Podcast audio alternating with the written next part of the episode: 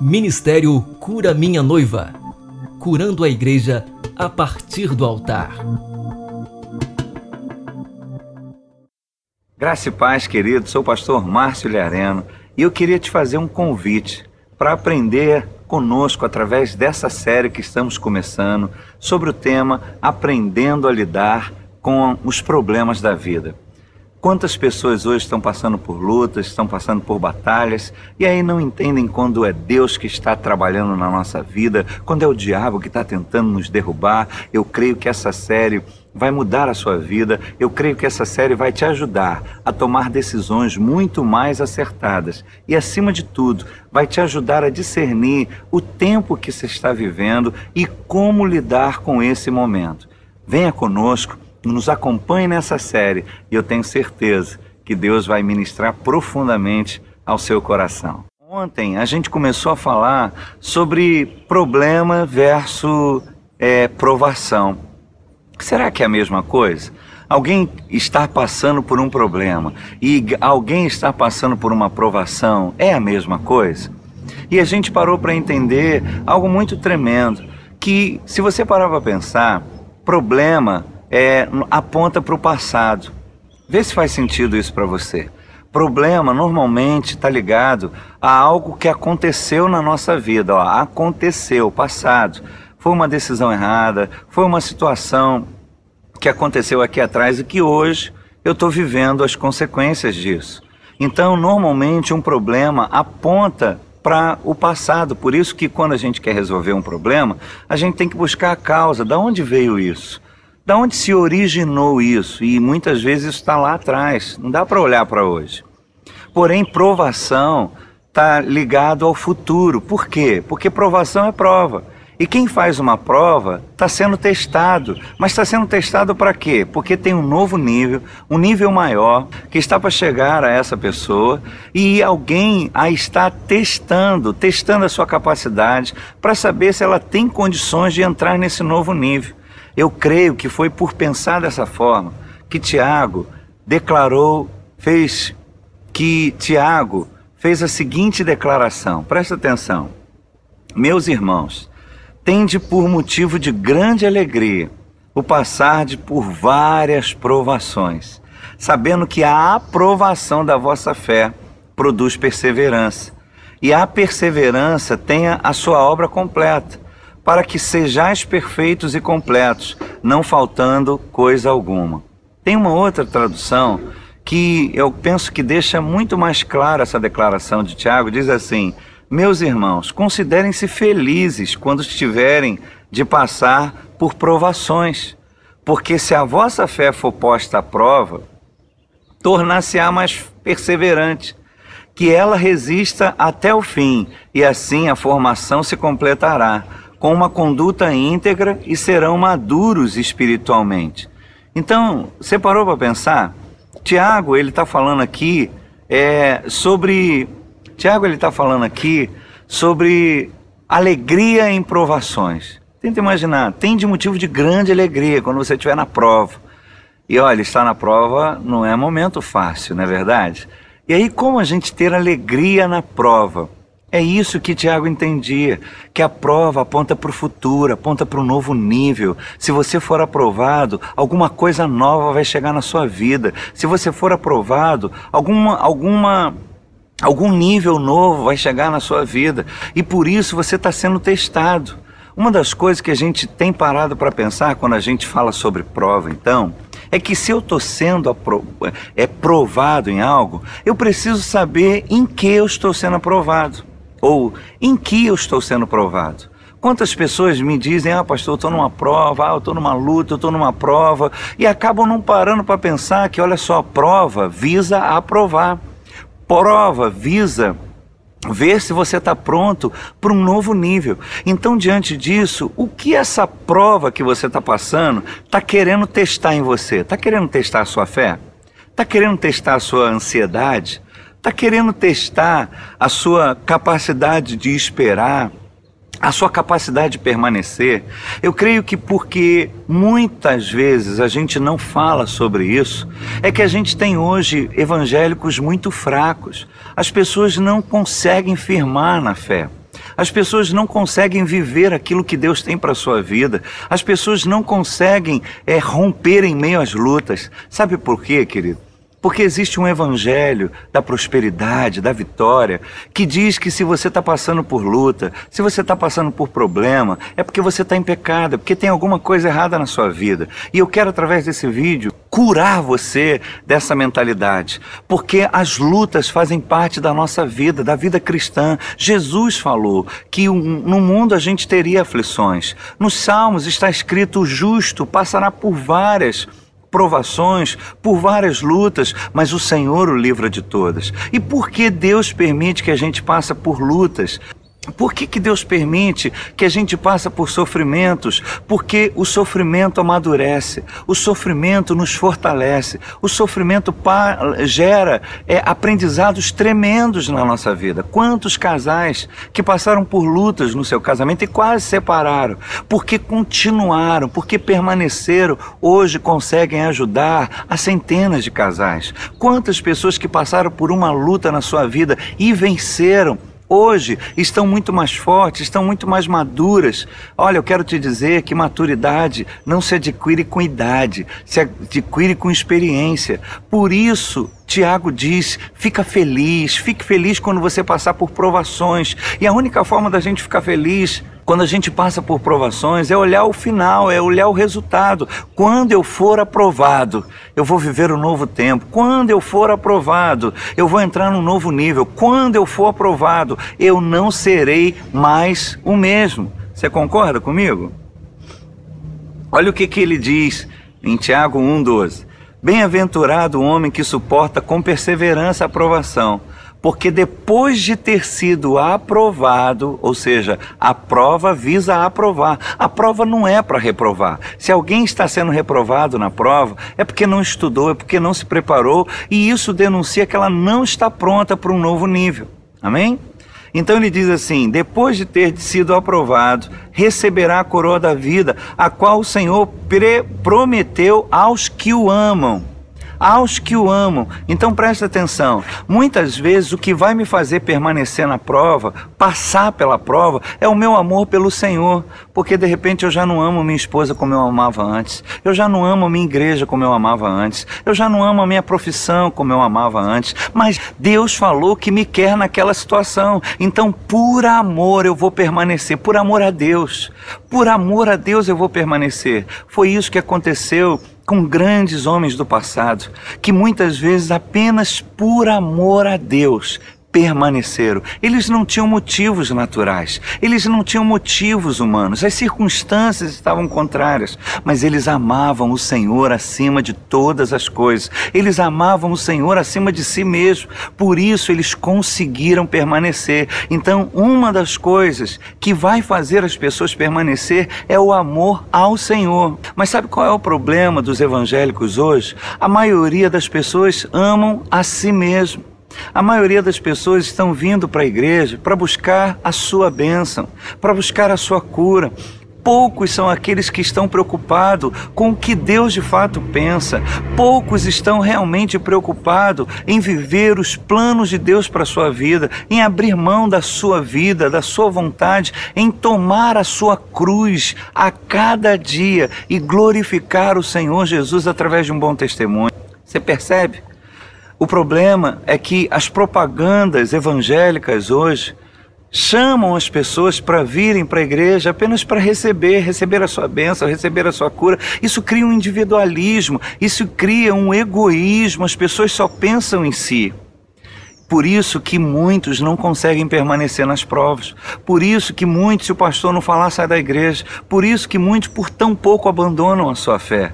Por dois motivos. Porque não amam ao Senhor e não foram treinados para passar por sofrimento. Eu quero ler mais um texto aqui para a gente poder fechar esse tempo, porque esse texto me chamou muita atenção quando em 1 Pedro, olha só o que, que diz 1 Pedro, capítulo 5, versículo 8: Sede sóbrios e vigilantes. O diabo, vosso adversário, anda em derredor como um leão que ruge, procurando alguém para devorar. Resisti-lhe firmes na fé Prestou atenção? Resistir-lhe firmes na fé, certos, convictos de que sofrimentos iguais aos vossos estão se cumprindo na vossa irmandade, espalhada pelo mundo. Ora, o Deus de toda graça, que em Cristo vos chamou a sua eterna glória, depois, preste atenção nesse detalhe, depois de ter sofrido por um pouco, Ele mesmo vos há de aperfeiçoar, firmar, fortificar e fundamentar. A Ele seja o domínio pelos séculos dos séculos. Amém. 1 Pedro 5, de 8 a 11. E então, diante dessa realidade, o apóstolo Pedro fala de algumas atitudes que a gente precisa para passar por algumas provações. Presta atenção. Primeiro, resistir firmes na fé. Mas que fé é essa? Fé é a convicção daquilo que se espera. Mas não é só a convicção daquilo que eu espero que Deus vai me dar. É a convicção no Deus que disse que vai me dar. É a convicção de que Deus não apenas existe, mas Ele é Criador e é governador de todas as coisas. Ele é provedor, Ele é pastor, Ele cuida de mim, Ele é fiel. Essa convicção me faz permanecer. Essa convicção me faz caminhar mais uma milha. A convicção de que Deus me ama, a convicção de que Deus é fiel. Qual é a tua fé? Você vai ter que aprender a resistir na fé. Mas qual é a tua fé? Você crê em quê? Você crê que Deus te ama? Você crê que Ele é fiel? Você crê que Ele governa sobre todas as coisas? Você crê que Ele está acima das circunstâncias? Eu queria deixar essa palavra para você. Primeiro passo, resista, continua resistindo na fé. Segundo, ele diz, o apóstolo Pedro, ele fala sobre é, que eu devo me consolar. Eu devo me consolar nesse tempo de provação, sabendo que eu não estou fazendo a prova sozinho, sabendo que eu não estou passando por essa luta sozinho. Ele diz assim, ó, resistir-lhe firmes na fé, certos, convictos, de que sofrimentos iguais aos vossos estão se cumprindo na vossa irmandade espalhada no mundo. Você não está sozinho, você não está passando por isso sozinho. Tem muitas pessoas passando coisas, inclusive piores do que você. Tem missionários sendo perseguidos, tem a igreja perseguida, tem pessoas que estão passando por lutas terríveis, mas estão permanecendo. Então o apóstolo Pedro está dizendo: olha só se console, permaneça se consolando na certeza de que você não está sozinho, você não está nessa sala de aula sozinho fazendo a prova. Tem uma galera contigo e tem gente vivendo pior do que você. Então, entenda isso, isso se faz necessário. Terceiro passo, ele diz o seguinte: olha para o resultado. Ao invés de olhar para a prova, que está difícil, olha para o resultado. Ele diz assim: Ora, o Deus de toda graça, que em Cristo vos chamou a sua eterna glória, preste atenção, depois de ter sofrido por um pouco, depois de ter sofrido por um pouco, Ele mesmo vos há de aperfeiçoar, firmar, fortificar e fundamentar. Você prestou atenção? Esse Deus que nos ama, que é tremendo, ele sabe que a gente está sofrendo. E muitas vezes ele não intervém no nosso sofrimento, porque ele sabe que esse sofrimento faz-se necessário para o nosso amadurecimento, para o nosso crescimento. Você prestou atenção? Ele diz assim: E depois de ter sofrido por um pouco, ele mesmo vos há de aperfeiçoar. O que é aperfeiçoar? É melhorar. Alguém que está buscando aperfeiçoamento é alguém que está melhorando a sua capacidade. Ou seja, o apóstolo Pedro está dizendo que esse sofrimento que a gente está passando, ele vai deixar a gente melhor. Se você souber aproveitar essa prova, você não vai sair dela da mesma forma que entrou, você vai sair melhor. Amém? Recebe isso, você vai sair melhor. Segundo, ele diz, ele vai te aperfeiçoar, ele vai te firmar. Você vai firmar, você vai estabelecer raízes. Esses sofrimentos vai fazer muitas vezes você crescer primeiro para baixo, depois crescer para cima. Então, o sofrimento é necessário. Depois, ele vai te fortificar. Ninguém é o mesmo depois que passa por uma prova. Um casamento que resiste à provação se torna muito mais fortalecido, é ou não é? Se torna muito mais fortalecido. Então, existem sofrimentos que Deus permite, mesmo nos amando. Ele permite para que a gente possa crescer. E, te, e último, ele há de nos fundamentar. Ou seja, os sofrimentos e as provas fazem com que a nossa vida passe a ter uma base sólida, que não é qualquer coisa que derrube. O problema é que tem muitos têm tirado o sofrimento do Evangelho. Muitos têm tirado o sofrimento do cristianismo. E sem o sofrimento, a gente fica medíocre, a gente fica frágil. A gente vê hoje um monte de crente frágil, que qualquer coisa derruba, que qualquer coisa desanima, que toda hora está desanimado. E a palavra do Senhor nos mostra que o sofrimento faz parte da vida cristã, porque é através do sofrimento que a gente é aperfeiçoado, é através do sofrimento que a gente é fortalecido, é através do sofrimento que a gente é fundamentado. Então eu não sei o que, que você está passando agora, eu não sei qual é a sua luta, mas eu quero te dizer: continua, permaneça firme, resista firme na fé. E que fé, repito, a convicção de que Deus é aquele que começou a boa obra e ele vai terminar a convicção de que Ele é fiel. Eu quero deixar uma última palavra que está em 1 Coríntios capítulo 10. Olha o que me leva a me alegrar no meio das provações. Aquele, pois, que pensa estar em pé, veja para que não caia. Não vos sobreveio tentação senão humana, mas Deus é fiel e não permitirá que é, seja tentado além das vossas forças das vossas forças. Pelo contrário, juntamente com a tentação, ele proverá o livramento, de sorte que a podeis suportar. Você prestou atenção?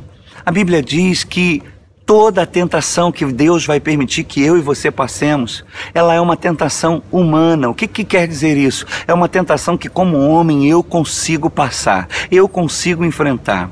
E ele diz que eu devo me apoiar nisso, porque fiel é ele, que não vai deixar que a gente passe por provações que não seja humana. Porque se não é humana, eu não tenho culpa. Eu tentei, mas eu fui no meu limite, eu não aguentei.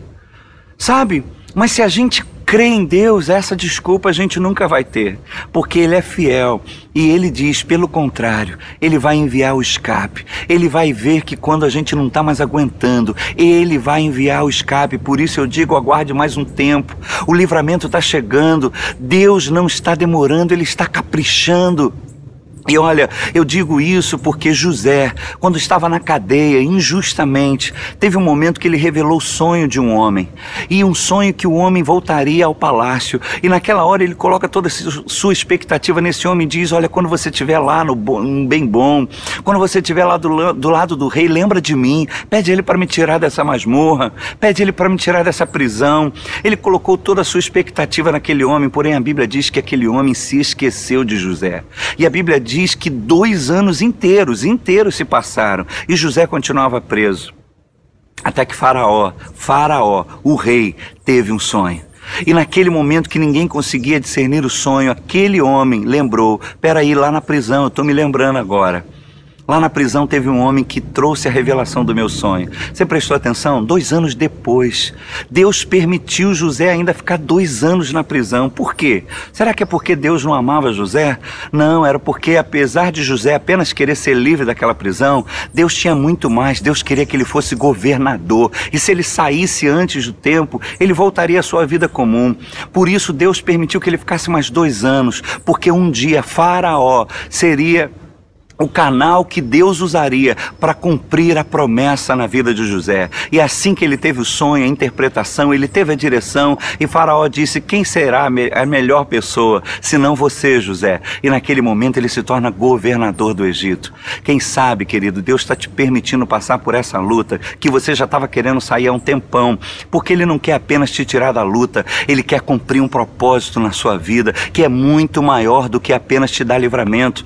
A Bíblia diz que que todas as coisas cooperam para o bem daqueles que o amam, mas não só daqueles que o amam, mas daqueles que foram chamados segundo o seu propósito. Então, mais uma vez eu te digo, existem problemas que a gente passa e que esses problemas apontam para o passado, foram decisões que a gente tomou. Por isso vale a pena você parar agora. Se o que você está vivendo é um problema como consequência de decisões que você tomou lá atrás, ou se esse problema, na verdade, não é problema, é provação, você está fazendo uma prova. E se você está fazendo uma prova, se alegra, porque se você está fazendo uma prova é porque vem um nível maior aí na frente, vem um tempo novo para você. Então permanece mais um pouco, permanece firme na fé, sabendo que coisas parecidas outros irmãos estão passando, mas aquele que está te deixando passar por essa prova depois de ter de sofrido por um pouco, depois de ter padecido um pouco, ele mesmo, ele mesmo vai aperfeiçoar você. Você não vai ser mais o mesmo. Você vai estar melhor depois dessa luta. Ele vai te firmar. Você vai estar firme, vai estabelecer raízes. Ele vai te fortalecer. Você vai estar forte depois dessa crise e mais, ele vai te fundamentar e você vai poder ajudar a outras pessoas. Então eu queria deixar essa palavra para você. Existem provações que estão ligados à aprovação. A aprovação não foi feita para derrubar a gente. A aprovação foi feita para testar a nossa capacidade, se a gente está preparado para um novo nível. E por isso que muitas pessoas são repetentes. Quantas pessoas eu vejo, poxa, pastor, mas já estou na prova um tempão. De repente é porque você está repetindo repetindo de ano. De repente é porque você repetiu na prova. Sabe por quê? Porque você não parou para entender o que está sendo testado nessa prova. Será que está sendo testado o seu caráter? Será que está sendo testada a sua fé? Será que está sendo testada a sua firmeza? Será que está sendo testada a sua ansiedade? Para agora para pensar por que eu estaria passando por uma prova. Que prova é essa? Essa prova está testando o que na minha vida? Deus não nos faz passar por prova por sem motivo. Se você está passando por prova, é porque ele olhou para você, é porque o seu dia está chegando. E eu espero que você seja aprovado e receba o diploma desse novo nível que te espera lá na frente. Se você gostou desse vídeo, se você foi edificado, que você possa curti-lo, se inscreva no nosso canal do Cura Minha Noiva. E olha, dia 29 a 30 de abril, estaremos realizando aqui no Zion o Cura Minha Noiva 2016, um congresso para pastores e líderes, que vai ajudar a muitos a viverem verdadeiramente aquilo que Deus tem para a sua vida. O tema desse ano será Qual é a tua obra? Porque a gente tem visto muita gente fazendo muita coisa que Deus não mandou fazer. Por isso, de repente, você está cansado, por isso, de repente, estão faltando os recursos, por isso, de repente, as pessoas não estão seguindo. Porque quando a gente faz a vontade de Deus, da maneira de Deus, temos os recursos de Deus. Tá bom? Então, vem estar conosco, 29 a 30 de abril. Cura Minha Noiva 2016. O, o site está aí embaixo. Entra no site, se inscreva, não perca essa oportunidade. As vagas são limitadas e eu tenho certeza que será um novo tempo na sua vida. Deus te abençoe e até lá. Ministério Cura Minha Noiva. Acompanhe nosso ministério através das redes sociais. Facebook facebook.com barra Cura Minha Noiva SoundCloud soundcloud.com barra Ministério Cura Minha Noiva Acesse também o canal Cura Minha Noiva no YouTube você pode ainda navegar no nosso site e obter todas as informações sobre o nosso ministério www.curaminhanoiva.com.br. Conheça a nossa igreja, as programações e assista a nossos cultos ao vivo acessando o site www.nabv.com.br. Ministério Cura Minha Noiva curando a igreja a partir do altar.